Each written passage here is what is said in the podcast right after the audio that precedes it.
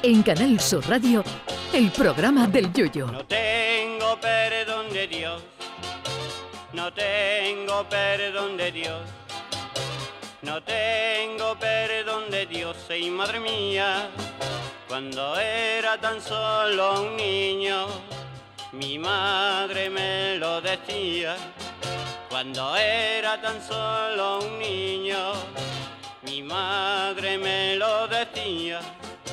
No tengo perdón de Dios, no tengo perdón de Dios, no tengo perdón de Dios. Perdóneme usted, madre mía, tengo yo un barquito velero que me queda en medio del duero. Tengo yo un barquito velero que me deja en medio del Duero. Estados Unidos es país de tradiciones. Una de ellas es la del Día de la Marmota que se celebra precisamente hoy para predecir cuándo acabará el invierno. Para ello se usa una marmota. Si al salir de la madriguera la marmota no ve su sombra porque es un día nublado, deja la madriguera y el invierno terminará pronto. Pero si el día está soleado, la marmota ve su sombra al salir y se mete de nuevo en la madriguera, lo que indica que el invierno durará todavía seis semanas más. Pues bien, este año no se ha visto ni la sombra, ni el día nublado, ni siquiera se ha visto a la, marmota, porque el animal que se encargaba de estos menesteres la espichó ayer mismo. Parafraseando a los Monty Python en el sketch del loro muerto, la marmota ya no existe, ha expirado, ha ido a reunirse con su creador, es un fiambre privado de vida, corrió a la cortina y se ha unido al coro invisible, es una ex marmota.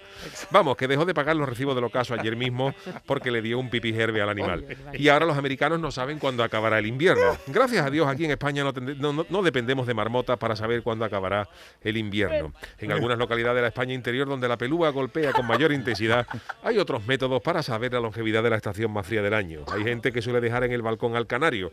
Si por la mañana temprano el canario te saca un cartel donde pone cómprame un polar por tu madre que es tan baratito en el Decathlon, el invierno va a durar unas cuantas semanas más. También se puede saber sin marmota cuándo acabará el invierno. Para ello basta con irse a la tienda de un chino que sabe el latín y si el chino en pleno 15 de enero está abriendo seis cajas de pantalones pirata y una de chancla, el calor va a llegar prontito.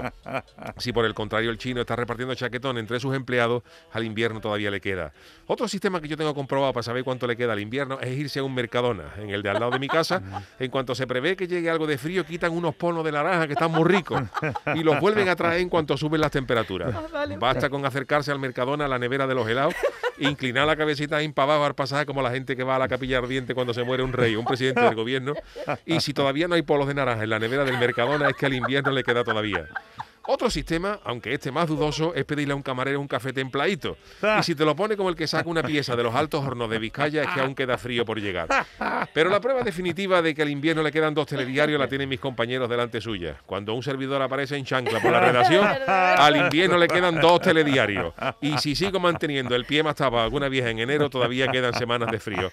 Lo de la marmota no lo sé. Lo mío no falla, desde luego. Ay, mi velero, velero. Canal Sur Radio. Llévame contigo a la orilla del río. El programa del Yoyo.